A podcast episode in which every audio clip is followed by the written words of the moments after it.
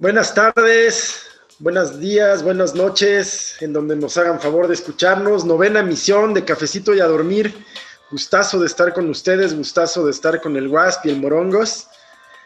Pues en este cabalístico noveno. ¿Cómo andan? Pues bien, man. Aquí, ¿cómo estamos todos? Buenos días, buenas tardes, buenas noches. Una vez más, bienvenidos a su podcast de, de verborrea favorito. ¿Cómo están? ¿Cómo estás, Rix? Qué óvules, qué óvules, ¿cómo andan los dos? Este, yo también muy, muy bien. Este, saludos a donde estén, a la hora que estén y en el día que estén. Nosotros estamos justamente también en esta novena emisión, en, eh, en, un día, pues aparte padre, ¿no? Porque es este día de 2 de noviembre, ¿no? Para nosotros en vivo. ¿Qué es el 2 de noviembre para nuestros escuchas que no son mexicanos o que no viven en México? ¿Por qué es tan especial el 2 de noviembre? Pues bueno, hay varias razones. Desde el. Pues es el segundo día de nuestro Día de Muertos. Eh, cabalísticamente, pues entran muchas este, alineaciones astrológicas. Por ejemplo, ayer tuvimos este, una luna espectacular que todavía se alcanzó a ver hoy. Y hay como cambios astrológicos, y por eso, pues muchas tradiciones realmente celebraban como el primero y 2 de noviembre como un día de muertos y día para celebrar a otro tipo de, de, cultos y ritos muy paganos. Sí, sí, sí, las brujas, ¿no? También los, los, ea, ea. los celtas y todo eso. Sí, ¿no? Sí, sí el sí. Samain, sí. Sí, pues efectivamente, y, y, esta tradición de las calabacitas que tiene su antecedente en la linterna de Jack, ¿no? Ajá. ¿Verdad? Pues, pues sí, la verdad es que el, el Día de Muertos Muertos es hoy, es el 2 de noviembre. ¿No? Así es. Esta Pero es más ya, prehispánica, pienso. Pero ya ahorita ya hay como muchísimas este, días de muertos que de los muertos infartados, los muertos accidentados, los muertos niños, los muertos Ajá, bebés. Los niños difuntos, sí. Los sí, niños cierto. difuntos. O sea, ya hay como Sí. siete días de muertos, ¿no? O sea, en México y gran parte de Latinoamérica ya se celebra, pero como si fuera casi, casi posadas, 12 días antes y 12 después, güey. Pues la clientela, hay que, más, más días, más clientela. cabrón. ¿No? Bueno, en la, en la tradición católica hoy se le conoce como fieles difuntos. Los fieles difuntos. Y eso, Así o sea, es. los fieles, los infieles, que se van a la chingada. Ellos no tienen día. Ellos no tienen idea. Ya ven ¿Ves? cómo es esto. Discriminan, man. ¿Por qué discriminan? Ay, no sé, pregunta, eh, dirige tu carta eh, allá al Vaticanus, ¿no? Sí, ahí con la, con la línea roja con Dios. Pero sí, efectivamente refiere a, a- las personas que, que mueren eh, siendo creyentes, eh, eh, formalmente siendo bautizadas, ¿no, Morelis? Pues sí, de hecho, si no estás bautizado, pues de entrada te vas al, al, al purgatorio. Bueno, hasta antes de algunas reformas eclesiásticas que se hacían, si no tenías este, primera comunión o bautizo, bueno, de hecho bautizo, te ibas directito al... Que bueno, de otra manera tampoco era tan grave, ¿no? O sea, podías hacer muchas cosas graves y por lo menos tenías garantizado el, el purgatorio, ¿no? Sí. No, Es pues un- wow. Una forma de seguro de vida, ¿no? Así no, gracias, ¿eh? De alma. Si te vas a poner así, no juego. Oh, pues bueno, pues todo tiene que ver con la culpa, pues. Oh, Sí, sí. sí. pues sí, pues, Compórtate bien. Y justamente, justamente, pues el origen de esto es que pues, la gente va a los panteones o, o a, a la, a la iglesia para, para pedir que sus, que sus difuntos salgan del purgatorio y da unas oraciones que se llaman sufragios, así como el voto de mañana, de pasado mañana. oye, pues, efectivos. ¿Y que cerraron los panteones o, Sí, sí, acá en Ciudad de México sí están cerrados. La gran mayoría de los panteones del país lo cerraron. Algunos, Sí. muy pocos, están abiertos y eso por tradiciones muy, muy preis- Bueno, más bien ya hay que no se pueden cerrar, pues. Eh, por ejemplo, en Mérida entendí que en algunos panteones este, mayas no se Ajá. cerraron, pero en la gran, gran, gran mayoría del país se cerraron. Pues sí, a menos de que sea por usos y costumbres, pues sí no se. no Sí, se ese puede es el negar, tema. ¿no? Sí, pues por ejemplo en Miskik no van a cerrar, pero pues eh, va a haber, no va a haber actividades públicas. Mm. Sí, no va a haber- Pues yo una vez fui a Miski, fíjate, que está. Sí, estaba yo también fui, está padre, bien bonito, sí. Y, pero el camino sí está, o sea, parece procesión, mano. O sea, sí, No, no, lugares- sí, sí se vuelve fiesta y, y ya ves que abren toda la noche, abren ahí lugares de, de comida y de barbacoa, ¿no? Y No, sí está sí, bien sí. lejos, o sea, sí está lejos No, como ir porque- a, a Cuernavaca o más. Pues, Híjole, en- no sé por entonces, la distancia, pero por el tiempo probablemente sí. sí. sí, no, no, eh, no, no se va a abrir Miskik, va- van a permitir una ofrenda, en fin, Mm. pero pues de ninguna manera la celebración, no sé en Pátzcuaro, allá no sé cómo vaya a estar. Pues igual, se suspendió también lo de la llorona en Xochimilco. Ah, qué mala onda. Ah, pues, Sí, ni modo, pues, pues, bueno, ni es que- modo, porque está ahorita Bueno, muy pues sí, peligroso. ni modo, ni modo. Tanta cosa. Y bueno, pues esta semana, esta semana está, está bien interesante, ¿no? O que- sea, Uh, uh, pues aquí ya, bueno, la elección ya es pasado mañana. sí, oye. Este, Tú ya mandaste tu voto ahora sí bien. sí, ya lo mandé bien. Sí. Este, entre otras cosas, pues eh, extraditaron a- al chavo este de Kenosha, Kaylee Rittenhouse, a Wisconsin para ser juzgado por homicidio, este, dos, dos, dos homicidios en primer grado y, y una descarga de arma de forma ilegal. ¿no? Yo creo que le van a dar condena perpetua. Este Kaylee Rittenhouse es el chavo de 17 años que decidió ir a cuidar los La negocios. protesta.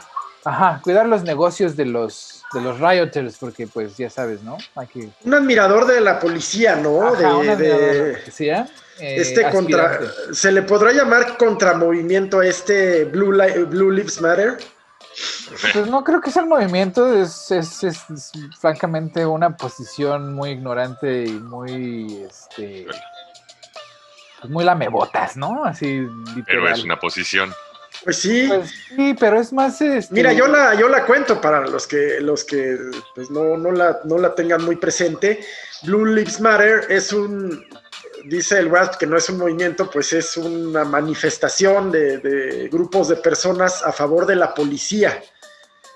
A favor de, de Sí, este- pero ahí, de- ahí la contradicción, porque digo yo que no es un movimiento, es porque Black Lives Matter se, está res- se, se refiere al color de piel de una persona. No, Sí. hay, no hay vidas azules, es un pinche uniforme, Sí, sí, pues, sí, es un eufemismo casi literario, sin duda. ¿no? Entonces, pues qué, ¿cuáles vidas azules? Las de los, estos que estaban en Las Vegas, ¿no? En su show de los hombres azules, ¿o cuáles? Sea payaso, Ay, sí, sea payaso. Mira, concepto. Eh, yo creo que el tema de los militares y los policías, pues es un debate que, que casi cuando tú lo, lo haces a favor o, o lo elaboras a favor de, de ellos, de los militares y policías, ya lo llevas perdido, que resulta hasta políticamente incorrecto, ¿no? Y además creo que especialmente en Estados Unidos los policías sí tienen atribuciones excesivas. En todo claro, sentido, mira, mucho. muy rápido. Eh, una es lo que todo lo que pueden hacerte, mientras Sí. eh, bajo criterios bien subjetivos como el de probable amenaza, ¿no? No, y, ¿sabes cuál es el principal? El de inmunidad calificada. Exactamente. Ese, ese, ese estatuto dice que si el oficial no sabe eh, que lo que está haciendo está mal por escrito, o sea que hay una política explícita que diga que no puedes matar a un ciudadano que está armado con un cuchillo de, de mantequilla, ¿no? Sí. entonces tiene, a pesar, sí, aunque sea culpable, aunque sea así deplorable lo que haya hecho, tiene inmunidad calificada. Porque no sabía que no podía hacer eso. Imagínate todas las cosas que un oficial no sabe que no puede hacer. Sí, sí. No, peor aún que valga, no me voy a poner eh, tecnicista jurídico, pero uh, han escuchado este término de dolo, pues es eh, saber que lo que estás haciendo constituye un delito, el dolo, conocer las consecuencias. Eh, y muchas veces tienes razón, los policías no saben lo que no pueden hacer, pero muchas veces peor, sí lo saben. O sea, ¿tú crees que, que el de el, el- el que estranguló a ya no recuerdo el de Rodney no- King. No, hombre, el más reciente, el que no podía respirar. A este George Floyd. Bueno, pues eh, tú crees que no sabía que, que, que, lo que estaba haciendo podía causar esa consecuencia perfectamente. Pero no estaba explícitamente descrito en el protocolo de acción del... del de, sí, de, sí, tecnicismos es, legaloides. Es, exacto, es ahí donde se defienden. Tecnicismos mientras... legaloides.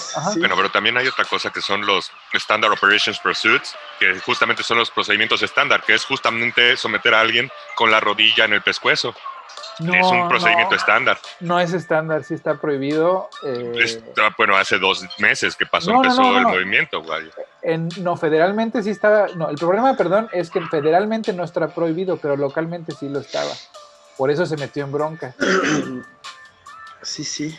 Pues, y entonces lo que se pide es que la federación lo, lo, lo prohíba, ¿no? A lo que obviamente Trump y su administración se niegan, nomás por, por tomar una posición recalcitrantemente republicana, ¿no? Oye, eh, yo he pensado eh, que ciertamente pues el tema de la National Rifle Association pues es relevante, ¿no? Eh, no solo en miembros, sino en simpatizantes, o sea, el número de norteamericanos que simpatizan con tener armas y con el derecho a poseer y a tener en su casa, pues es mucho, es alto. Sí. Y, pero hay otras agrupaciones. Pues mira, ahorita el, la industria armamentista en Estados Unidos está en un boom, porque pues todo el mundo está comprando armas, porque todo el mundo tiene miedo de que el otro lado vaya a empezar una guerra civil, ¿no? Entonces las armas ahorita se están vendiendo como nunca. Ah. Sí. O sea, como ni siquiera en tiempos tu... de alta criminalidad. No. ¿Ya tienes no, tu pistola tú, Wasp? No, esas las carga el diablo. Sí, las carga el diablo. Sí, no. Pero. Más de pues, mira, sí conozco yo gente eh, demócrata que tiene armas, ¿no? Que, que, que, vive en el campo. Pero hay una razón, o sea, mira, o sea, cuando vives aquí en Estados Unidos, que hay mucho campo, o sea, de verdad es muy grande todo, todo es muy amplio y hay sí. mucho espacio, ¿no? Y entonces hay gente que vive en la montaña que, pues sí, sale a cazar patos, sale a cazar, cazar venado y de eso vive del invierno, ¿no? O sea, lo preparan, lo hacen salami, lo hacen, etcétera, etcétera claro que tienen derecho a tener armas y a cazar, ¿no? Claro. Pero no, Pero, no necesitas una bazooka para matar exactamente, un conejo. No necesitas una AR-15 para matar a un pinche conejo, cabrón, ¿no? Sí, y es sí, ahí sí. donde entra la discusión, es, pero, pero la, el, el, establishment se ha dedicado en, en poner una posición insostenible en donde es prohibir las armas Sí. o permitirlas todas. Y dices, no, espérate, pues hay un, hay una, hay una regulación, es que es mi derecho, sí, pero también es tu derecho a manejar, pero de todas maneras tienes que comprar un seguro, ¿no? De todas maneras tienes que ir a una clase de manejo y tienes que pasar por un examen para que tenga una licencia de manejo. Pero lo, lo hacen como, la, la discusión eh, la centran en, en el prohibir. ¿Sí o no? Ajá, sí o no. Y es no, cabrón, pues vamos a regular. No, la regulación está mal. Y ahí tiene mucho la culpa la National Rifle Association, ¿no? Que se ha dedicado sí. a, a, invertirle una cantidad brutal de dinero a la idea y al sentimiento de la cultura de las armas.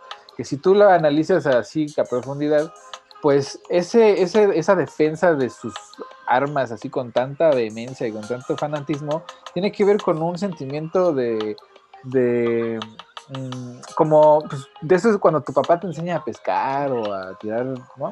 los chutes sí. en el valor. Pues lo mismo, ¿no? A la gente aquí, los papás cuando tienen 12, 13 años, pues les compran su primera pistola, les enseñan a, a tirar y entonces se crea un vínculo, ¿no? Ahí, y entonces es bien emocional, ¿no? Ese, ese, sí, ese sí. Y, y, lo bueno es que esa, va, esa tendencia va hacia abajo, en, en, la creencia de que las armas son necesarias. La, Rifle, la, la, National Rifle Association ahorita está callada porque pues, pues tiene muy mala fama ya, ¿no? Pero mala fama o no tiene todos los seguidores del mundo y que además todos votan por Trump. Pero esa es la bronca, que ha estado, Trump y, eh, y la, su asociación con la National Rifle Association ha estado espantando a un chorro de, de gente que pues estaba ahí en, en, la cerca, ¿no? O sea, estaba así como, sí, pues sí quiero mis pistolas, no quiero que me las prohíban, sí. pero tampoco estoy de acuerdo en que anden con, en la calle con sus eh, AK-47, ¿no? Pues, este, y entonces ese, ese, o sea, la, aquí los extremos están yendo más hacia los extremos. Y digo, la extrema derecha aquí es extrema y la izquierda, Pues habrá gente aquí que diga que es extrema izquierda, pero apenas es izquierda. No, es, es, extrema izquierda para el parámetro estadounidense, ¿no? o sea, Bernie Sanders. Muy derecha. Bernie Sanders sería un panista. no, no, no, no, no, no, Bernie Sanders es independiente y él sí sería un pejista. Pero digamos que este, Bernie, este, digo, Joe Biden. ¿Verdad? Sí, claro. Joe, Joe Biden, sí. Joe Biden sería o sea, Sanders está tan a la izquierda. Pero es que no. No creo. Yo creo que tiene también medio el discurso de, Andrés Manuel de que sí soy de izquierda, pero que no legalicen la marihuana y que no este y que no este que todo siga igual, ¿no? Pues pragmatismo, ¿no? Así de pues vamos a hacer lo que se pueda y lo demás pues hay alguien más que venga a arreglarlo, ¿no? O sea, porque pues gobernar es como navegar un barco. Mira, todo el mundo dice o cree que gobernar es como manejar un coche.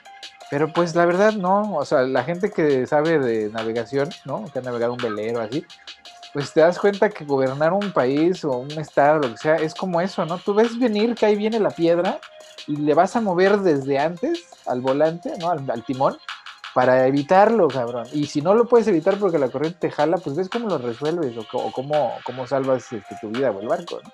Me voy a poner académico. Justamente el término gobierno viene del griego kibernos, que significa timón. Kibernos. kibernos. Claro. O sea, sí, que significa timón, gobierno como timón.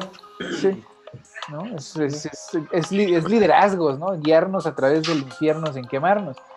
Pero este, entonces, este, pensar que, los gobiernos van a resolver los problemas, pues no van a resolver nada, ¿no? O sea, van a... Así es, la verdad es que eh, ya lo hemos hablado, por ejemplo, en el tema este de la pandemia, pues los fallos del gobierno están en no proveer, en eh, no dotar de, de, eh, equipo a los, a los profesionales de la salud, en fin, pero no en que la gente se ponga el cubrebocas y quizás sí está en sus tareas pues, el fomentar, ¿no? El hacer campañas de información. Sí, claro. Pero ahí sí coincido en que obligar a la gente, así que si andas en la calle y, no traes cubrebocas, te arresten. A lo mejor una multita sí no estaría mal. Pues sí. o, en la India, pero en la India te dan palazos, ¿no? Bueno, son otras formas, oye. Otras culturas. es, es, con cuerpo mático, man. Es con cuerpo mático. Mira, si no entiendes, ahí te va este el macanazo, maestro. Y tal cual, ¿eh? porque ahí sí. Pero, pues vaya, o sea, finalmente no es culpa, ni es acción del gobierno, ni es necesidad del gobierno que lo haga. Y claro que es responsabilidad de cada uno, pero sí, como dice Man, este, sí debe haber una difusión amplia, que la verdad es que no siempre se está dando. Que bueno, ahorita en COVID sí se está dando, pero pues no en todos lados, ¿no? Sí, ¿no? Y luego estaba viendo que, andan prohibiendo el outsourcing, ¿eh? Eso sí, me parece buenísima noticia, aunque a todos los empresarios les venga a poner este, en emergencia, pero pues qué bueno, ¿no? ¿O cómo ves? ¿Cómo ven? Pero, no, pues, ¿por qué habría de hacerlo? ¿El outsourcing? Es decir, el outsourcing, ah, bueno, el outsourcing es, es, pues es que es complejo. Por un lado, híjole, es toda una industria legal, bien establecida y formal, y por otro, pues sí es una máquina de, lavar dinero y de evadir impuestos, y peor aún, que creo que es lo que se ataca más, bueno. someter al empleado. Más que someterlo, pues sí, sí, ciertamente, ciertamente es un buen término, lo esclavizas porque lo tienes sin prestaciones, prestaciones que le quitas de su sueldo. O sea, le pagas, eh, le dices a Hacienda que sí pagaste esas, esas aportaciones, y Sinfonavit, y eh, retenciones de ISR, de IVA, y no, no le das nada ni al fisco ni a, pues al Estado, no le das nada, pero sí se las quitaste al empleado. Claro, no, yo, yo cuando estaba, eh, uno de mis primeros trabajos saliendo de la universidad, ¿no? Fue en Universidad Santander y así me tenían, ¿no? De Qué fresa. Me, me Ay, ¿cuál fresa? Pues ojalá, güey. No, no, no, no sabes, el infierno. Este, pues estaba yo contratado cada tres meses para no creer antigüedad, ¿no? O sea, ni pinches vacaciones, este, látigo, así látigo, man, látigo, sí, sí, ¿Eso qué explotadores que, ¿no? Y este, y así estaban todos hasta que decidieron un día, porque pues tenían una planta eh, pues que venía de la Ibero, que, bueno, o de, de instituciones privadas, ¿no? O sea, se, se armaron un equipo de, gente de instituciones privadas y un día decidieron recortar a todos los que venían del Ibero, o sea, todos los que ganaban más de 12 mil, 15 mil pesos al mes, sí. y los, los sustituyeron por un montón de gente que venía de, de instituciones educativas patito, pero pues de esas, este... Que cuestan menos. Ajá, en su universidad de insurgentes, o sea, de esas de fírmale aquí. Este, este, ¿no? Y para Con el chango elitista, ¿eh? No, güey, pero es que es- está cabrón. Lo que hicieron fue reducir el sueldo a 8 mil pesos. ¿No? O sea, recortaron a todo el personal eh, Sí. calificado ya con experiencia para que no crea antigüedad y no pidieran más dinero. Y entonces dividieron sus sueldos a la mitad y contrataron el doble de personas así en outsourcing. No, no, no, o sea, qué horror. Un infierno ahí. Qué bueno que lo vayan a prohibir, ojalá y sí lo prohíban. Mira, pero sí va a haber una, o sea, creo que hay, hay muchas personas que sus trabajos dependen de, del outsourcing. Pues habrá que cambiar el modelo porque... Pero pues, además una circunstancia internacional, ¿no? O sea, el outsourcing se da desde Estados Unidos y contratando gente en la India y circunstancias así. O sea, tendrías que regular internacionalmente demasiado como para poder realmente prohibirlo, cancelarlo o, o- o frenarlo. Y aparte, ¿en dónde se va a prohibir cancelar y demás? ¿En Estados Unidos? México, En México. Ah, en México. Sí. Ah, qué calamares. Ah, Sí, el- el- anda ahorita el peje peleándose con los empresarios porque los empresarios dicen, no, pero ¿cómo que vas a eliminar el outsourcing? ¿no? El peje dice, pues sí, lo vas a eliminar. Digo, a, a ver, a ver si sí es cierto, ¿no? híjole, se andan con todo, de verdad. También la Auditoría Superior de la Federación, este, la Secretaría de la Función Pública, andan como de verdad eh, tras todos y va con todo. O sea, andan con la espada desenvainada. Pues es que si no, no funciona. O sea, de verdad, ¿cómo, cómo, cómo esperamos tener un, un- Oye, un presupuesto funcional si no paga la gente impuestos? ¿Qué tal de los dos otros policías involucrados eh, en más eh, vínculos con el narcotráfico y el crimen organizado, hombre, que ya tienen llamado por el Interpol, esta agente de la Policía Federal y el otro, el Ah. exdirector de... Bueno, son tres, fíjate, si lo pensamos, porque son Horta, que fue jefe de la Policía de Ciudad de. México, eh, una, una oficial de nombre Maripaz, me acuerdo, Así es. y eh, Collins, que es un policía de mucho tiempo y con una historia, pues que, que Ah, yo sí. calificaría cuando menos de oscurona en cuanto a sus vínculos con, con, con la, con- con la maña. Maña. Sí, eh, Raimundo Collins. Pues qué bien. ¿no? anda, anda, prófugo. Fue, fue secretario de Seguridad Ciudadana, Pública o Ciudadana acá en Ciudad de México, sí. Y luego fue director del Instituto de Vivienda, en fin. Y el otro, Horta, a ellos los están persiguiendo por cosas eh, que, que hicieron malversaciones y pues mira, los van a buscar por delincuencia organizada y cosas así, lavado de dinero, y los van a, a vincular con algún cártel o algo así. Eh, cuando estuvieron en la Policía Federal Preventiva, eh, y no, no es ninguna que dije, es Jesús Horta y Frida Martínez. Y, Eh, y- y entonces... pero- Maripaz, habías dicho. Sí, así es. Pero Anda no, es prófu- Frida andan prófugos y tienen este ficha de Interpol. ¿Eh? Híjole. Es que te digo, o fichitas. sea, está bien que los persigan, que los persigan, si no, no se avanza. Aunque sea que los persigan, con que los pongan incómodos, ya es ganancia. Oye, ¿cómo se ve por allá ya la elección a un par de días, güey? Híjole, pues mira, yo no. Pues aquí hay. Es que mira, ver las elecciones de Estados Unidos como una sola es, es este, no, no conocer el, el sistema electoral aquí, porque pues realmente aquí hay 51 competencias. ¿no? Aquí hay 51 eh, elecciones, pues. Sí. Y en cada una, pues hay que ver cómo va la onda. Y pues en todos lados se ve, en los todos lados donde importa, pues se ve raro, se ve peligroso para ambos lados. O sea, 50-50, ¿eh? Porque, por Es ejemplo, que, Texas- ¿sabes qué? Hay, sí creo que hay 10, 12 estados que pueden cambiar la elección. O sea, mira, no quiero decir 50-50 porque no es cierto. ¿no? O sea, sí, Biden sí tiene una clara ventaja sobre, sobre Trump a nivel nacional, además de que tiene la ventaja de que no es Hillary. McDonald Trump. que Hillary es un personaje odiadísimo. O sea, Sí, ¿verdad? Muy cabrón. Los Clinton son muy odiados por mucha gente. Entonces, y, Biden no, Biden, Biden no. Son como los Calderón. Ándale, peor, peor, peor. pero, ¿cómo se llama? Este, entonces Biden tiene, tiene una serie de ventajas que Hillary no tenía. También el hecho de que es hombre en esta sociedad va, porque es muy machista, ¿no? O sea, el hecho está en que primero eligieron a un presidente hombre negro que una mujer, ¿no? Pero, este, y además, pues te digo, hay, hay unos fenómenos muy raros como Texas que está a punto de volverse azul. ¿Azul panista o azul no, hombre, azul demócrata, güey. ¿Qué no? ¿Lo rojo es, es republicano? ¿Lo rojo es demócrata? No, güey. No. lo rojo sí es, este, republicano. Ah, qué bien, qué bien. y el elefantito y el burro es demócrata. Y, me, y me llamo analista. No me volveré a decir a mí mismo. Te digo, man. Híjole. Pero imagínate que Texas está a punto de, ganar. Pues eso sí, mira, eh, hay estados que me preocuparían. Florida, ¿no? Florida, Iowa. no, mira. Iowa, Ohio, eh, ya sabes. Eh, pues mira, a mí Florida no me preocupa. Porque, pues mira, depender de Florida es perder la elección. O sea, Florida, olvídalo. Sí, Sí, pues ya, ya, ya equilibrado o desequilibrado más de una elección, ¿no?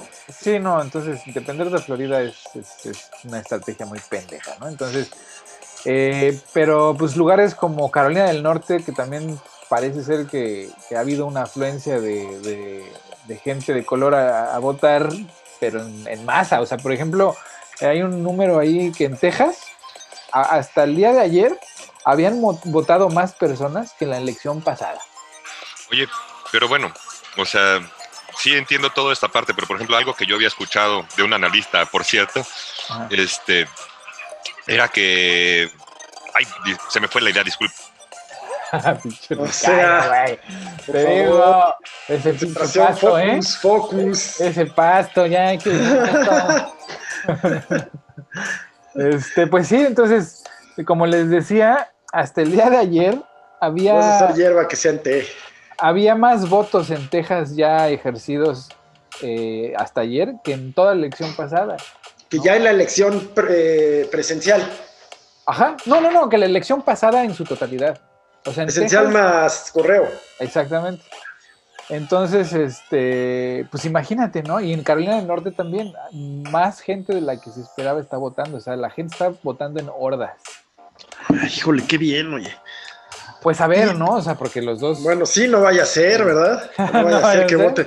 Es que, ¿sabes qué? En materia electoral, en, tema de, de operación de, día, buscando el resultado el día de la elección, que pues allá ya, ya comenzó desde, desde que la gente comenzó a mandar su voto por correo o cualquier medio de voto a distancia, pues hay como estrategias, hay técnicas, hay eh, eh, incluso, ¿cómo decirlo? Modelos para, eh, como, como, por ejemplo, no quiero ser confuso, el PRI saca a la gente a votar muy temprano, Morena saca a la gente a votar muy temprano,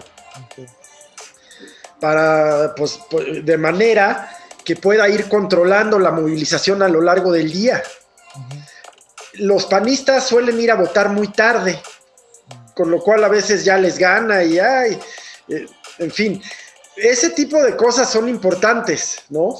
Si ya estos, si alguno de los dos partidos se ha estado movilizando para que para que votes o no votes por por correo, pues hay que ver por dónde van. Pues mira, ahí se pone muy complicado, ¿no? Porque hasta el día de ayer ya había 90 millones de votos ejercidos. Este, ah. sí, 90 millones de votos ejercidos el día de ayer, o sea, sin precedentes. La mayoría dicen que el 70% de esos votos son uh, demócratas. Sí. Ahora, el problema ahí es, es, a la hora del conteo, ¿no? Que ahí viene el término Red Mirage. El, Red Mirage, el, ¿Cómo se dice Mirage en español? Ya sabes que, que es una ilusión Ah, un espejismo. Un espejismo, exactamente. Es el espejismo rojo, ¿no? Entonces, el espejismo rojo consiste en lo siguiente. Como, la, como el 70% de los votos que se ejercieron de manera por correo son demócratas, y en muchos de los estados no se pueden abrir los sobres y empezar a contar los votos hasta el día de la elección, no en todos, pero en muchos. Y además hay otros estados que requieren que se contabilicen primero los votos presenciales y después los, los votos por correo. Entonces, el peligro aquí es que al principio, y esto va a ser un hecho, ¿no? Que va a suceder. Al principio, Trump va a ir, va a ir ganando por mucho, ¿no? Pero eso es un espejismo nomás. Porque conforme vayan contabilizando todos los votos por correo, este, pues Biden va a ir remontando y dándole la vuelta. Pero eso sucederá ya a altas horas de la noche por lo que Trump probablemente declare victoria, ¿no? En la noche temprano, ¿no? Híjole, y eso, eh, eh, por decirlo técnicamente, enrarece terriblemente. Terriblemente, ¿no? O sea, te estás, estás arriesgando a, que la gente se ponga violenta y eso es lo que seguramente le está apostando. Quién sabe para qué. Pero, pero pues ese es un peligro grande, ¿no? O sea, sí, sí hay una movilización en los medios, ¿no? Para informar a la gente que no, se, o sea, que se esperen a que contabilicen todos los votos, que no vayan a caer en la provocación. Híjole. Y Mira, yo, yo lo que prevería, perdóname, perdóname. No, no, man. E, es que efectivamente, mira, no tenía previsto esto. Qué, buen análisis, qué buena previsión. Eh, lo que sí es que creo que a cierto momento, el propio día de la elección, el propio martes, va a comenzar a cuestionar la, legitimidad, la confianza del proceso. Sí, claro, ¿no? Y digo, ya lo está haciendo desde el principio de la elección, ¿no? O sea, ya dijo en varias entrevistas, no solo en una, que pues depende, ¿no? De, ya dice, ya veremos si acepto el resultado, ya veremos, ¿no? Porque le, le pidieron que se comprometiera a, una transición del poder pacífica, ¿no? O sea, de manera tradicional. En Fox News se lo pidieron, en el debate se lo pidieron y se, niega. Él dice, no, pues vamos a ver, vamos a ver qué onda. Y a sus, a sus fanáticos le dice que si pierde es por fraude y no hay otra razón. Y digo, ya se les ve desesperados, ¿no? O sea, su October Surprise, que era el, la computadora, esta laptop de, de Hunter Biden, ¿no? o sea, totalmente fallido, ¿no? O sea, ni Fox News se los compró. Rudy Giuliani, que era el, orquestador de toda esta teoría de conspiración, pues ya estaba puleado, ¿no? Ya nadie le cree, ya está en Borat salió agarrándose el pitache, ¿no? es que, o sea, a ver, ¿no? A ver, Giuliani, ¿no? O sea, ya está loco el señor y se le ve ya fuera del círculo cercano de los trompistas, ¿no? De ahí de la administración, ya nadie cree, ¿no? Ya es así un, chiste, un chiste lo que fue el, el mayor de, New York City durante el 9-11. Sí. Y se convirtió en un gremlin. Literal, un gremlin. Y entonces, pues han tratado de estar empujando esta narrativa de que pues encontraron esta laptop. Y ahí te va una historia muy cagada, ¿no? Con documentos que comprueban que los Biden están corrompiéndose con los chinos para hacer negocios, ¿no? Ah, bueno, resulta que esos documentos eh, se los mandaron por correo a Tucker Carlson, que es el, show host de Fox News. ¿Cómo no? ¿Cómo no? Sí. Bueno, que todos Bueno, yo, yo lo empecé a seguir por recomendación tuya. Ajá. Y la verdad es que es un cuate que, bueno, mm, tiene su estilo, ¿no? Está loco, ¿no? O sea, es, propaganda, 100%. Absoluta, eso sí, eso sí. Este, pues bueno, ¿no? Se inventó un chisme bien chistoso, ¿no? Que, que según él tenía ya los documentos en su poder, pero que los habían mandado por correo y el correo los perdió, ¿no? Entonces hasta hizo un episodio de cómo, cómo seguramente era una conspiración para evitar que estos documentos, ¿no? de, eh, UP, USPS hace su investigación y se da cuenta que los encuentra. ¿no? Encuentran los documentos y se los mandan. Diciendo, pues sí, así pasa luego, ¿no? O sea, se pierde la caja y pues aquí está la caja. No, muchas gracias. Y pues ya se tuvo que retractar. ¿Y cuáles documentos? No había documentos. Número uno, ¿no? Si son unos documentos tan importantes, ¿por qué no haces una copia y la pones en un archivo digital y la mandas por correo, ¿no? O sea, Pues, Sí. No por UPS. no por USPS. O sea, Sí, sí, el sí, sí. chingadísimo favor. Sí. Entonces ya andan en esas, en esas Coincido. desesperaciones así de, de inventar cualquier mamada para hacer Están muy básicas, ¿no? Muy básicas. Sí, ¿no? Y al parecer los, los, los rallies de Trump ya están más callados, no hay mucha afluencia. Y, este, y parece que su base, la, la base que, que le queda pues, son los más ignorantes de todos, ¿no? Los ves opinar y sí, ya, o sea, fuera de, de- de cualquier sentido de realidad, ¿no? Sí. O sea, una realidad alternativa, definitivamente. Pues ya nada más es votar por el partido, realmente. Ya no es votar por Trump, ¿no? Es mantener más bien el voto republicano para las Ajá. personas que siguen apoyándolo, pero ya no es por Trump. Exactamente, y el Partido Republicano va a tener que explicar en un futuro por qué decidió no eh, dejar que, que, que Trump destruyera el partido, ¿no? O sea, de verdad Y el no queda nada. Pues sí, el país se recupera siempre, pero el partido sí no, no, no queda nada de lo que fue. Sí, se vuelven, es que estoy, me quedé pensando, pues, de cómo hemos visto eso igual en otros países, en donde los partidos acaban siendo arrasados por liderazgos muy fuertes, como fue el caso de Lula en Brasil, ¿no? Con el Partido del Trabajo. Eh, ¿tú, ¿Tú podrías decir, Man o Wasp, de qué partido es Bolsonaro, por ejemplo? No. Pues no. Eh, yo estoy seguro que en el mundo se conoce a López Obrador, pero no a Morena. No, Eh, lo que quiero decir es que, e, es que esas personalidades tan, tan fuertes, políticamente tan fuertes, tan carismáticas, pues arrasan, a- a- arrasan con las estructuras. Y en el caso de Estados Unidos, lo que creo que pasa es que pues el, el bipartidismo es estructural, es junto con su propia vida política, con su historia, ¿no? Eh, por ahí los independientes, yo me acuerdo de Ross Perot y, Ross Perot, y algunos así, ¿verdad? Sí. eh, pues son así, personajes así, ¿no? Que más buscan eh, celebridad, que más buscan reflector. Oye, que de verdad competir, ¿no? Eh, ya ves, el Kanye West ya andaba ahí queriendo, ¿no? Hasta salió su señora a decir que lo perdonáramos porque andaba malito. Pues sí.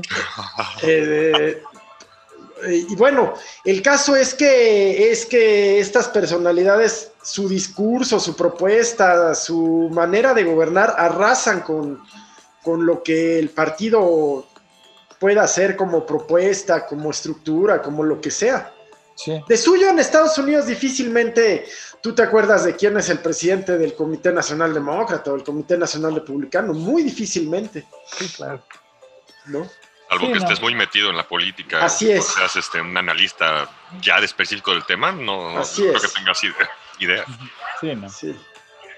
Pero sí, mira, los extremos están yendo muy, muy, o sea, por ejemplo, yo donde vivo en Portland, bueno, yo vivo en un suburbio de Portland, ¿no? Pero el, me- el alcalde de Portland, pues ha hecho un trabajo bastante malo, es demócrata, Ah, este, y no malo porque se pase de lanza, o sí, sino porque no, no, o sea, siempre tiene tanto miedo de hacer cualquier cosa que nunca hace nada.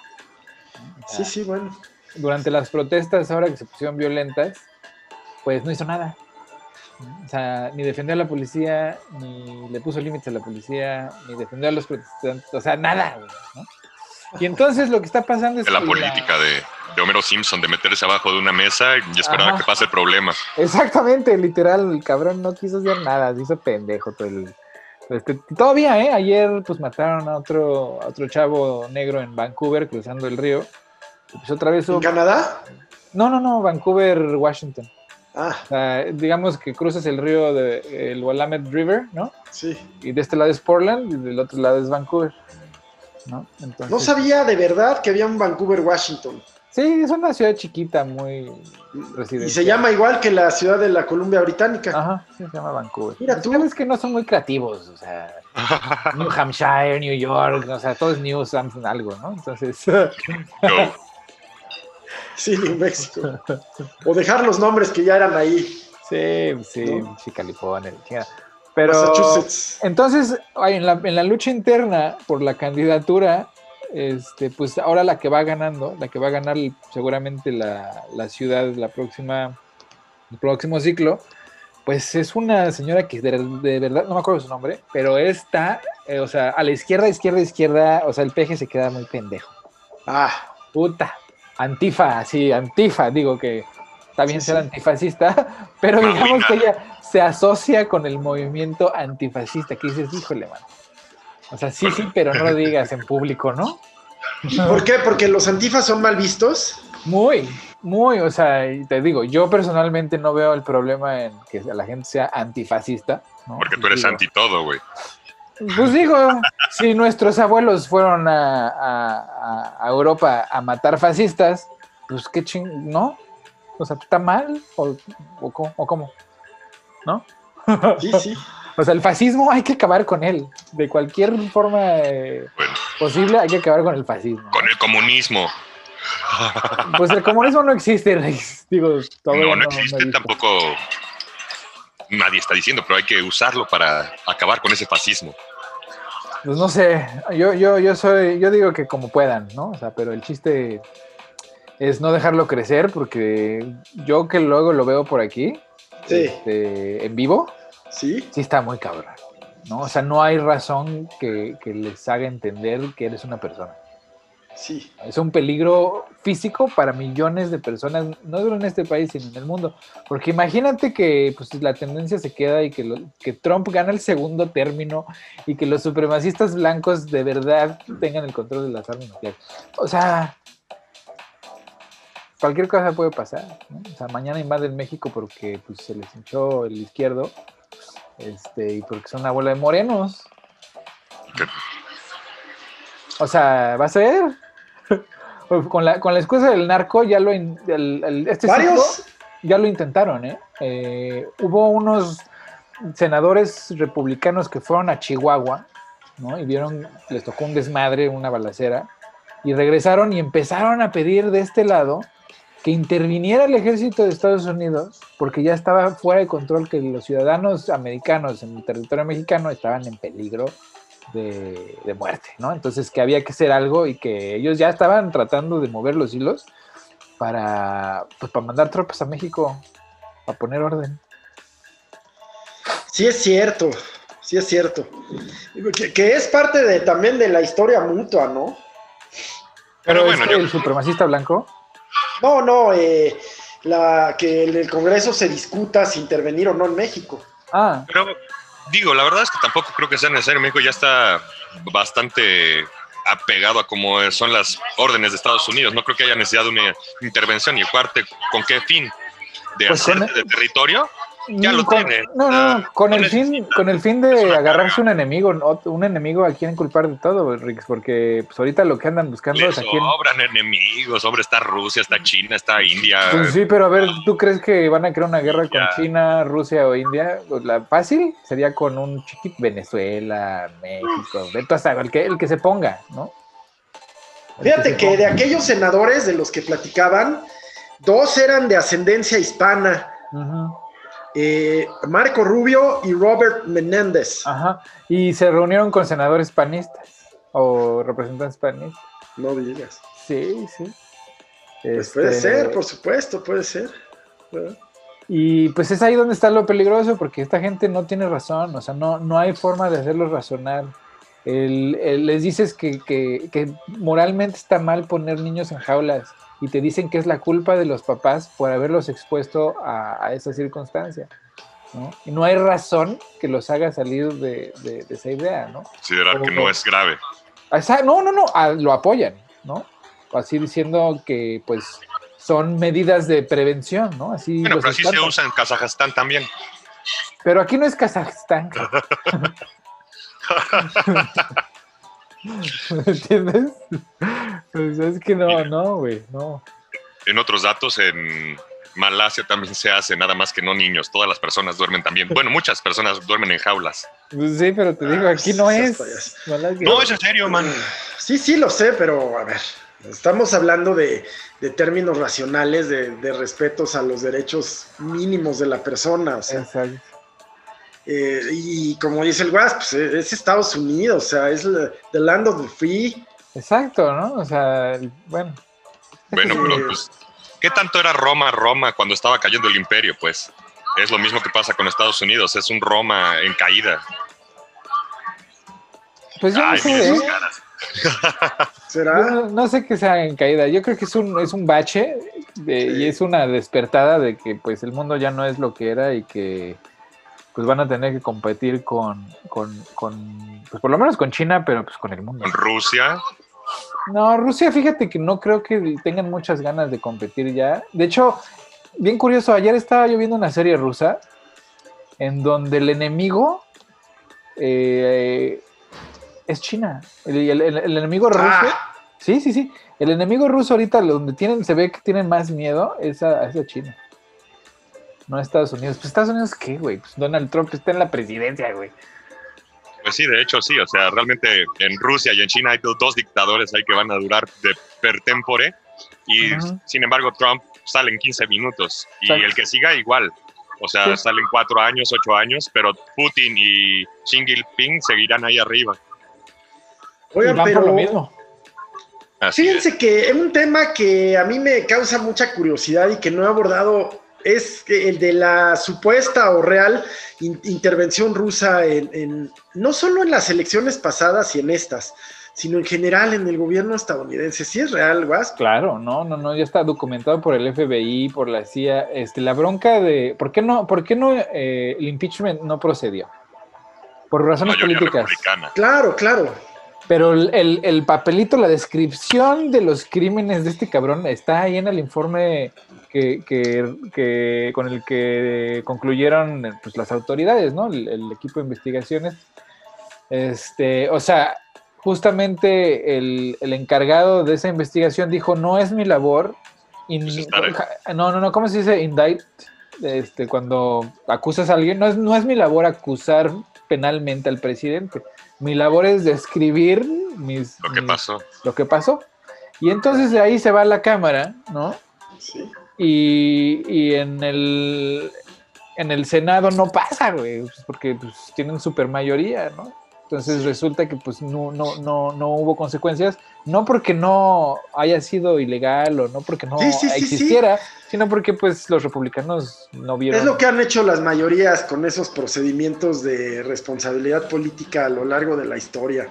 Aquí el PRI lo hizo y sí, y sí, y aquí y Morena lo está haciendo. No sé si, seguramente el PAN cuando tuvo, pues nunca tuvo la mayoría, pero cuando sí fue mayoría, sí, No absoluta, pero sí eran mayoría. sí relativa, pues seguramente lo hizo, ¿no? O sea, ahí en las comisiones estas de que en Estados Unidos es igual, estas que analizan si hay procedencia y todo eso, pues ahí le pones más candados que la puerta negra.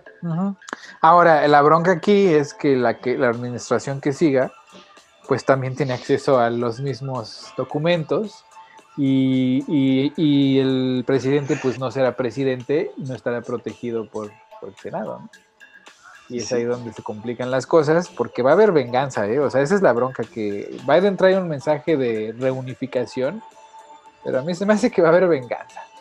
Pero va muy directa y focalizada solo contra Trump y contra sus secuaces y familiares. Contra... No creo que vaya contra realmente contra todo el partido, porque, pues, híjole, sí necesita tener como acuerdos, porque tampoco creo que se lleven la mayoría absoluta para, y van a tener que negociar con los republicanos de alguna manera. Van contra Trump, pero no Pues- contra todo el partido.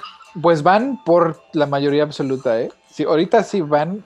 Sí, Su sí. plan es, es este, obtener la mayoría absoluta. Digo, a ver, a ver si es cierto, ¿no? Porque, pues, No creo, pues, no sé.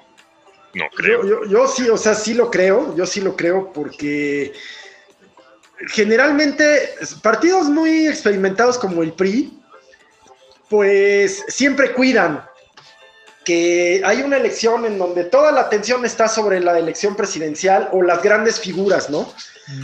Pero en donde se mueve el arroz es en los congresos. Exactamente. No, y mira, el hecho de que Lindsey Graham, eh, que es el representante, el senador por Carolina del Sur, este, o Carolina del Norte, no me acuerdo, eh, de muchos años, o sea, de esos que están ahí eternamente, ¿no?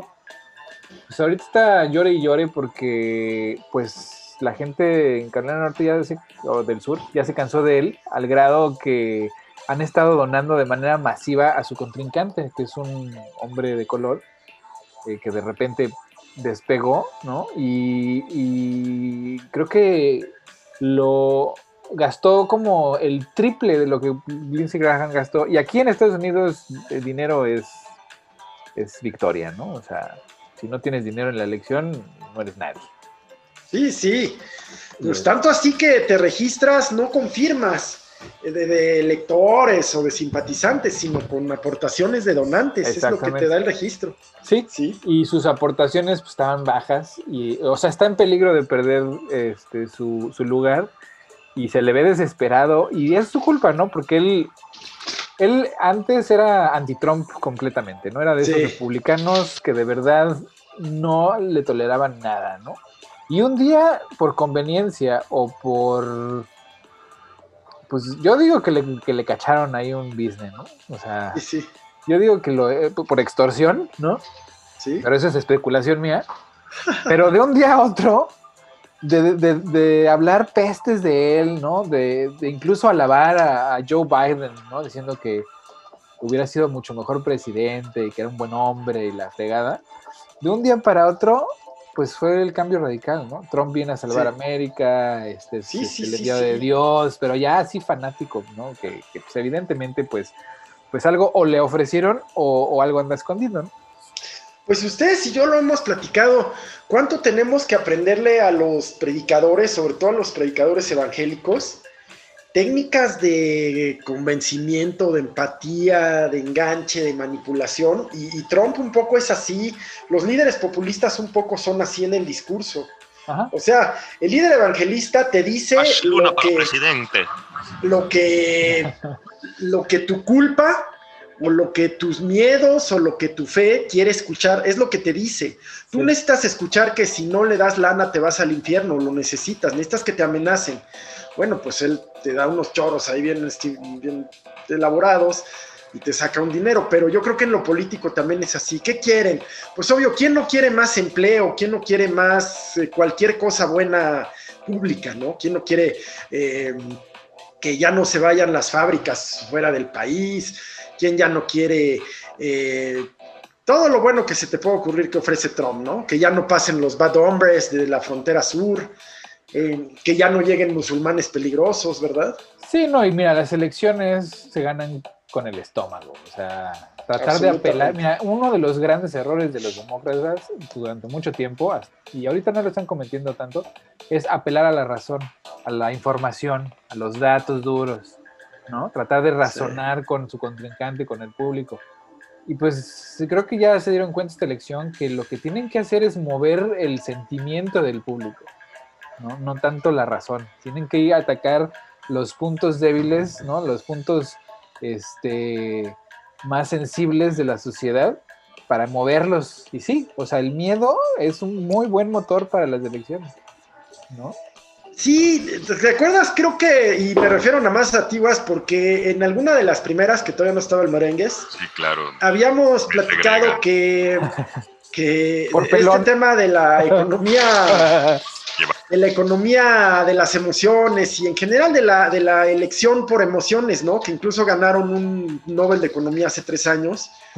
Eh, un, libro muy bueno que será parte de mis recomendaciones al ratito que se llama Un pequeño empujón, un empujoncito, eh, que habla justamente de cómo el hombre toma decisiones. Primero, que es un mito que el hombre piense, aún las grandes decisiones de su vida, aún me voy a casar con esta persona, este, voy a estudiar en esta universidad, voy a aplicar a este trabajo, aún así vienen a estar determinadas por elementos hasta por el color de, de donde resuelvas el examen, por el color de donde tomes la decisión. Eh, y, y, las políticas, pues muchísimo. Por eso a Biden le interesa mucho, que creo yo, creo yo, que, se vote por correo, un voto razonado, un voto pensado con tiempo, ¿no? Pero, insisto, coincido totalmente contigo, el voto racional es un mito reservado a muy poquitos. Sí, sí, sí. Hay que atacar las emociones, el estómago directamente. Pues sí, ahí está la campaña de Pinochet de sí. Chile sí. Chile sí, sí, ¿no? ahora, ahora en el último referéndum de hace ocho días, Sí, qué bárbaro. Perdieron, ¿no? Digo, digo, perdió la. Qué sí, bueno. sí, sí. Híjole, el caso chileno da para un programa completo, ¿eh? Sí, caray, pero hasta la iglesia. fíjate, cuando yo, yo estudié eh, cosas de administración pública, era Chile era el eh, no solo era el paradigma, no solo era el caso exitoso, sino que era el generador de teoría y de pues, de conocimiento en materia de políticas públicas exitosas, sobre todo em, en materia económica, ¿no? Pero pues los derechos de la banda pues quedaron un poco... Pues sí, no, Chile... Chile ha estado en protesta desde entonces. Digo, yo, yo no me acuerdo de un año donde Chile los estudiantes no, protestaran. De Salvador Allende para acá. Exacto. No, pues desde antes, porque la razón de que Pinochet eh, fuera, pues fue porque también la derecha, ahí sí, ahí sí, mi guas, ponte contentón. Eh, ahí sí la derecha le estaba haciendo la vida difícil al precio, Pues, tan, tan, tan, tan que se le echaron. Sí, bueno, híjole, qué, historia tan interesante da, para otro Un 9 de septiembre, un 9 de septiembre. Cierto, ¿verdad? Cierto, cierto. De hecho, hay una, una serie de cortos del 9 de septiembre que pues hay unos muy buenos, hay unos muy malos. Sí, hay uno muy interesante donde el, eh, el, 9 de septiembre, y creo que es el, el, mexicano, no me acuerdo pero que habla del 9 de septiembre en Chile, ¿no? En lugar del 9 de septiembre de Estados Unidos. Sí. Les cambia la narrativa diciéndoles, pues sí, el 9 de septiembre, pues sí es una tragedia, pero también está este otro, ¿no? Y hablando de eso, pues ya se nos volvió a acabar el tiempo. No me digas, hombre. Pues sí, caray, hombre. Ya sabes que siempre se nos va volando. Entonces es hora de recomendaciones y, pronósticos para la semana. Bueno, pues ahora sí tú comienza, por favor, si el Moreno está de acuerdo, porque eh, pues el pronóstico es eh, ahora sí que está del otro lado del bravo, ¿no? Pues mira, el pronóstico para la semana que entra va a ser pues yo espero que no haya caos, ¿no? Pero para que no haya caos, Biden tiene que ganar por una amplia, amplia ventaja. Le están tirando, ¿no? O sea, sí, la campaña de Biden le está tirando a que la gente salga a votar de manera masiva. Y está funcionando, porque pues en lugares donde históricamente el voto era muy escueto, sobre todo en la población joven, pues ha visto una marea. De gente que ha salido a votar o ha mandado su voto al grado que los republicanos están empeñados y empecinados en ver cómo le hacen para, suprimir el voto, ¿no? O sea, por ejemplo, el gobernador de Texas, no, la Corte Suprema de Texas ahorita está viendo, mañana va a haber un caso donde, van a tratar de eliminar 100 mil boletas de, de, gente, de votos que lleguen tarde. ¿No? O sea que, ¿no? Por ejemplo. Híjole, pues qué o, o, por ejemplo, están tratando de eliminar eh, votos de gente que ya votó y se murió. Sí, claro. Pues así, de, esos, de esa gente que. O sea, votó el jueves y se murió el sábado. Exactamente, ¿no? Entonces, mucha gente de, enfermedades terminales que votaron, ¿no? Para de su última voluntad y pues las cortes están peleándose a ver si cuenta. Híjole, tema de veras complicado. Yo, yo personalmente como abogado, claro que tomaba en cuenta la voluntad del elector en el momento en que la emitió. Ajá, y el argumento ahí es que, el elector la emitió antes de la elección, no en la elección. Claro, aunque lo que habría que tomar en cuenta, pienso, es que ya no, eh, eh, un elector que lo mandó por correo ya no tiene posibilidad de cambiar lo que sería el espíritu de no aceptarlo. ¿no? Es que sí lo puede cambiar. ¿Ah, sí? O sea, si lo mandas por correo y te arrepientes de aquí al martes, ¿puedes cambiarlo? Hay, un par de... Ah, o pides, pides otra, ¿no? Y hacen un registro. O vas a la casilla, dices, sabes que ya voté, pero ya me estoy cambiando mi opinión. De, este, de Oye, pues entonces sí, Trump tiene razón en que sí puede haber hay mucho la incertidumbre, ¿no? Sí, claro, sí. Pero... guerra civil para el miércoles. Pues ojalá no. pues mira, los, los trompistas pues igual y sí se van a poner violentos. Esperemos que las fuerzas del orden tengan el compromiso de, mantenerlos a raya. Este, sí va a haber violencia en algunos lugares. Sí, sí. Eso ya no me cae, o sea, yo no me cabe duda. Incluso aquí, ayer fui a un lugar a echarme unas chelas en espacio abierto, ¿no? este, en la montaña y la gente pues se ve encontrada, ¿no? O sea, banderas americanas boca abajo y banderas de Trump, mentándose la madre. Ayer en Texas acosaron el camión de Biden que iba a un par de eventos y lo rodearon y, o sea, lo emboscaron, ¿no? O sea, lo estuvieron ahí asediando. O sea, sí están muy, o sea, la gente, sobre todo los, los, los fanáticos de Trump están poniéndose violentos. Eh, y entonces, pues bueno, ¿no? Ojalá no pase mayores, ojalá sea, se contenga la violencia eh, y que sepamos el resultado de la elección pues, al día siguiente. espero que así sea. Este, pero pues igual y termine en la corte, ¿no?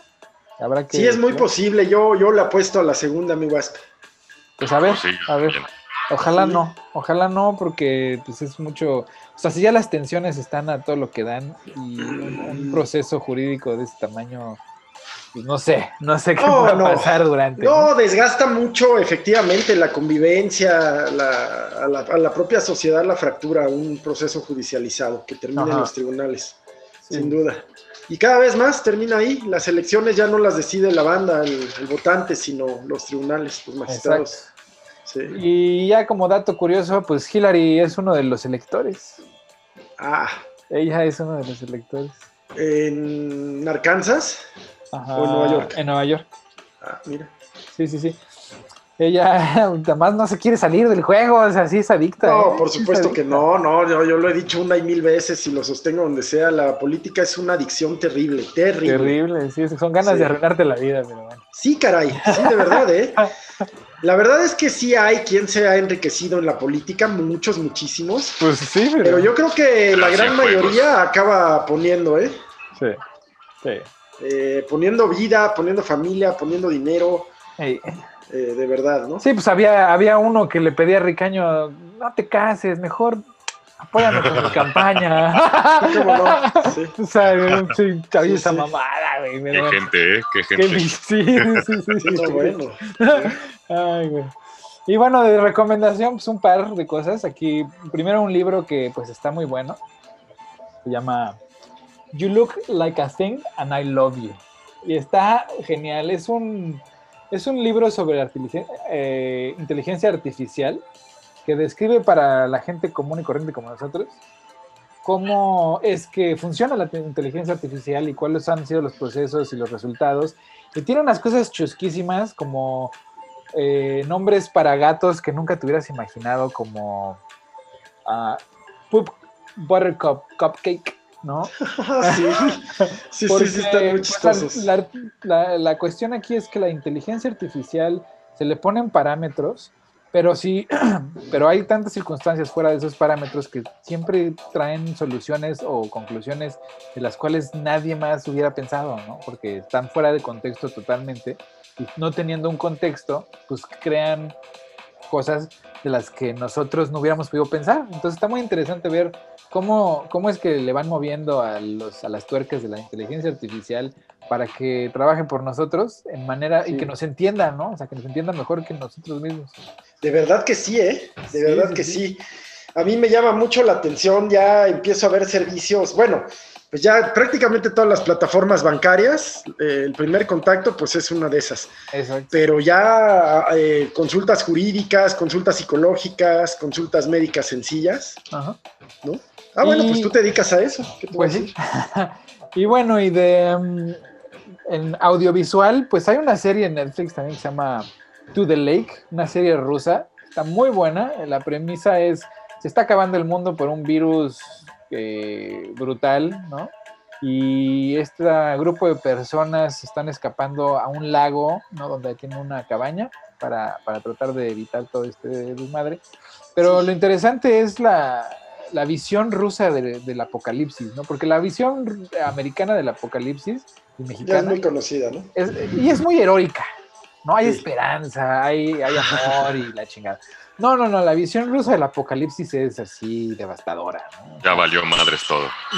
pero deja tú de ya valió madres, porque pues ya valió madres, ya valió madres, pero la interacción entre la el grupo de personas que se vuelve tóxica, ¿no? unas, unas situaciones tóxicas, de verdad tóxicas, que rayan en lo, en lo real, ¿no? Que dices, no, pues sí, sí me imagino que en medio de la tundra, pues, haya que comerse a alguien, cabrón, ¿no?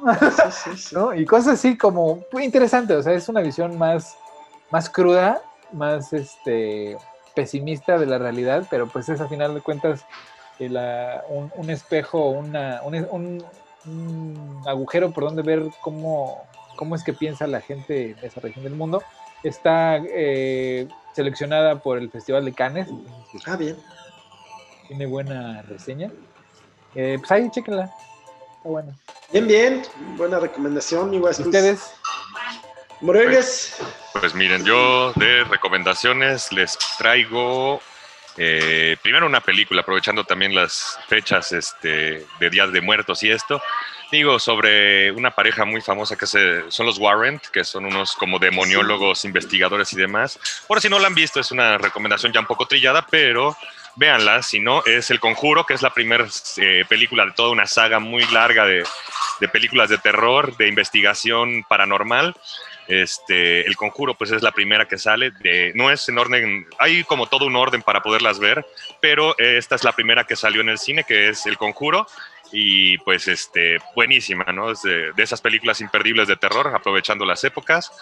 Y otra recomendación que pueden encontrar en YouTube que es un diccionario sobre eh, la demonología de Howard Philip Lovecraft. Y en este, en particular, hay una que se llama Nyarlathotep, que es el caos reptante, y es toda una biografía de quién es Nyarlathotep, que es uno de los, obviamente, de los demonios de, de Howard Philip Lovecraft, que usa eh, en muchos de sus relatos. Y en esta enciclopedia audio, de audiolibro te explican cuál es la relación que existe entre este demonio y otros, este, y en otras culturas, como es Nyarlathotep para los aztecas era Xipetotec. Y ah. entonces pues van dando como toda esa eh, cronología y historia de estos demonios.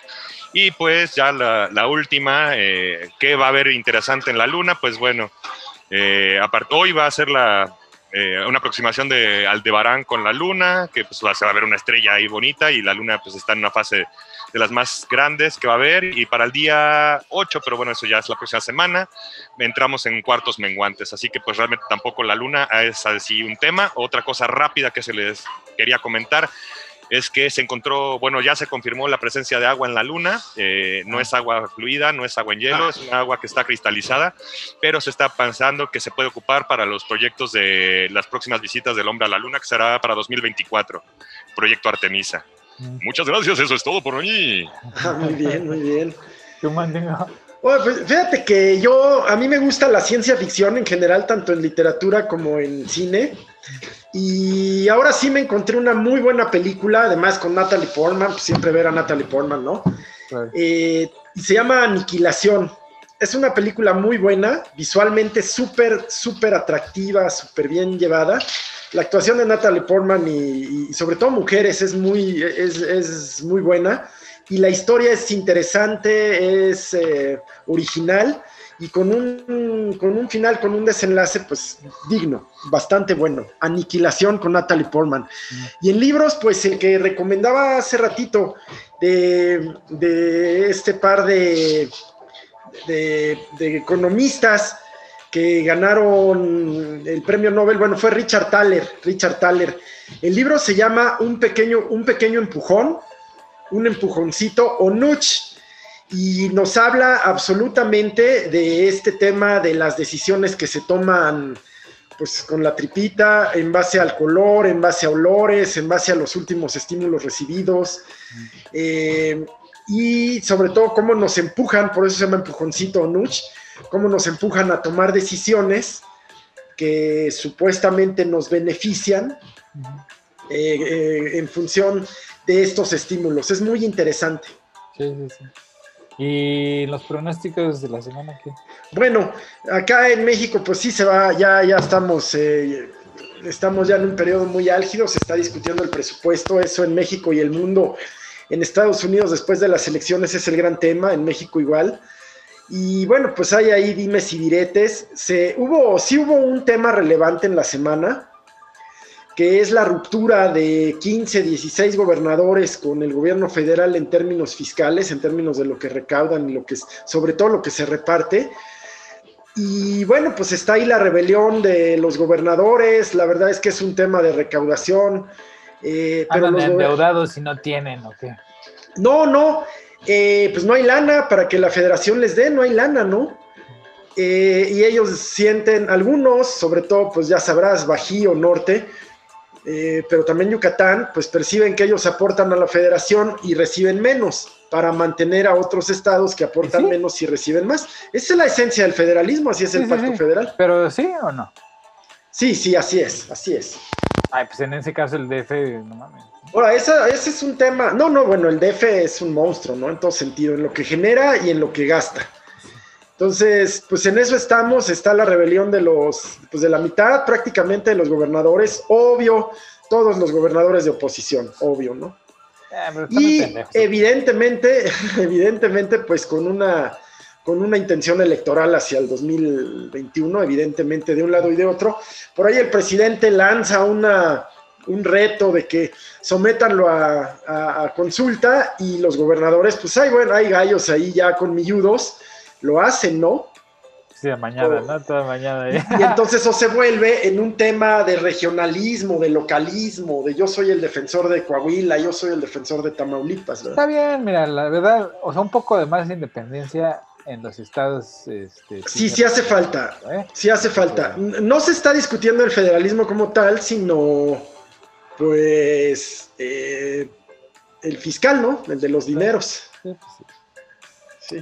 Pues así la cosa, chavos. Así la cosa. Pues a ver, este, último, última oportunidad para anuncios y redes sociales. A ver, man, Sí, por favor. Bueno, sí, queremos anunciarles que mañana Héctor y yo estamos en una plática, en un conversatorio sobre una previsiones y escenarios cara a la elección estadounidense del supermartes 3 de noviembre.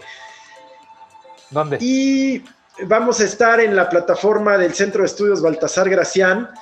Por favor, pueden encontrar los datos para obtener el vínculo en nuestras redes sociales. Mi Facebook es Gildardo López Hernández, mi Twitter es Gildardo López Hernández y mi Instagram es glopsh o glopsh Hernández, no estoy muy seguro, perdón. Eh, pero bueno. Ahí te buscan, ahí te buscan. Eh, ahí nos buscan y también en los, las redes sociales del Centro de Estudios Baltasar Gracián, en donde aparte de este conversatorio y otros gratuitos como el de apreciación de la música, eh, tenemos una serie de cursos con temas muy interesantes, como temas de masonería, temas de geopolítica, temas de magia, brujería, hechicería, sectas, en fin. Sí, sí, pero desde una perspectiva seria, académica. Gracias, gracias, gracias. Está bien, profe, está bien, profe. ¿Tú, Rix? ¿Cuál es tu red? Pues, híjole, pues hay lo que quieran en Eduardo Ricano en Facebook, en arroba Ricane10 en Instagram y este y en Twitter como Ricane10 también. Pues yo nada más tengo Instagram, Héctor1662, ahí síganme. Ya en Facebook, ¿no? Pues la verdad que casi no lo uso, la neta. Híjole, es que el Instagram no se me está dando. Es un tema generacional. Sepan ustedes que yo le llevo pues un promedio de 8 o 6 años aquí a estos niños. Sí, no, el Facebook ya está muy manoseado, ya no puedes este, hablar, te bloquean a cada rato la cuenta por, por, pues, por trolearte. ¿Sabes que me, me, me, cancelaron, me, bloquearon mi cuenta, los de Facebook, por andarte ah. troleando a ti? Es mínimo. cabrón. ese comentario bueno, lo que pasa es que hiciste berrinche porque te, te, sancionaron por, por anti. No, güey, ah, pues a lo mejor ya me tienen este, ubicado, pero, pero me pusieron que bloquearon mi cuenta por un comentario que te hice. ¿De qué fue? Ya no me acuerdo, te estaba discriminando de alguna manera, ¿no? que ¿no? que no estaba cumpliendo los parámetros de, convivencia de Facebook. Y así, pues ese güey, ¿qué, güey? Pues, ah, bueno. Tampoco, ni te ofendiste, ni te acuerdas. No, no, ni me ofendí, me acuerdo, efectivamente. efectivamente. Me bloquearon, ¿no? Pero eh, bueno. Pero bueno, entonces por eso ya se van a la chingada. Muy bien, muy bien. Pero pues, muchas gracias por acompañarnos otra vez. Abrazote a ambos, abrazote a todos los que nos escuchan. Esperamos que cada vez sean más. Píquenle donde tengan que picarle. Ya pronto Héctor nos tendrá en iTunes. Ya, ya estamos. Ah, ya estamos en iTunes, perdón, estamos cierto. en todos lados. Estamos Abrazo. ahí estamos. Ahí estamos. Bueno. Abrazote y gracias. abrazo, bye. vemos pronto.